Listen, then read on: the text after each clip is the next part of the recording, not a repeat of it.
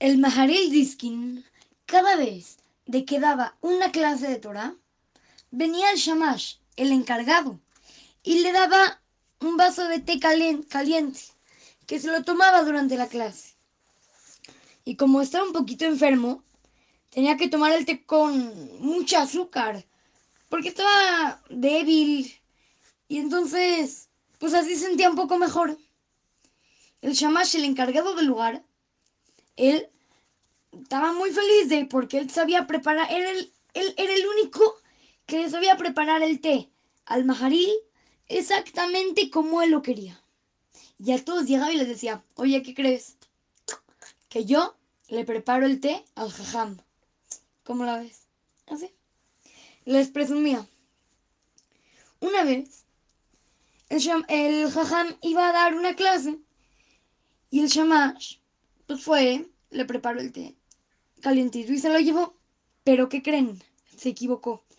Y en lugar de traer azúcar, le trajo sal. Le, trajo sal y entonces ponía en peligro eh, la salud del, del jajam. Ya estaba un poquito peligroso que tome un té con muchísima sal. Porque aparte como le había puesto muchísimas cucharadas, bien copeteadas, así muy llenas, muchas cucharadas de sal, estaba seguramente muy salado el té. La clase comenzó. El maril probó el té y al parecer no pasó nada. En eso llegó el shamash corriendo, apresuradísimo. Jajam, jajam, perdón. Le, yo le eché sal en lugar de azúcar, perdóneme. La, la esposa del maril, de repente, le dijo al jajam, jajam, ya no te tomes el té que te hizo el shamash. Pero eran tarde porque el jajam ya se había acabado el té. Los alumnos se dieron cuenta que todavía así quedaba un poquitito, un poquitito en la taza. Dijeron, vamos a probarlo, a ver qué fue lo que sintió el jajam.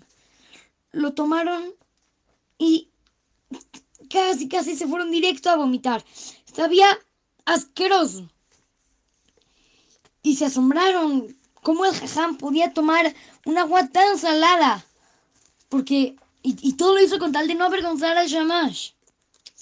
La esposa le preguntó, ¿cómo le hiciste para poder tomar un té tan, tan, que sabía tan feo? Tú viste, tú, estudiaste el paso que dice que tienes que cuidar mucho tu alma, así que no puedes tomar ese té. Y el jajam le contestó, sí, yo sé que tengo que cuidar mucho mi alma, pero nunca, nunca hay que avergonzar al compañero.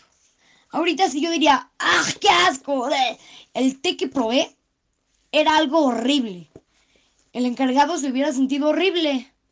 Para eso yo preferí no avergonzarlo y tomarme este té. Su querido amigo Simón Romano para Torah to Go, Montes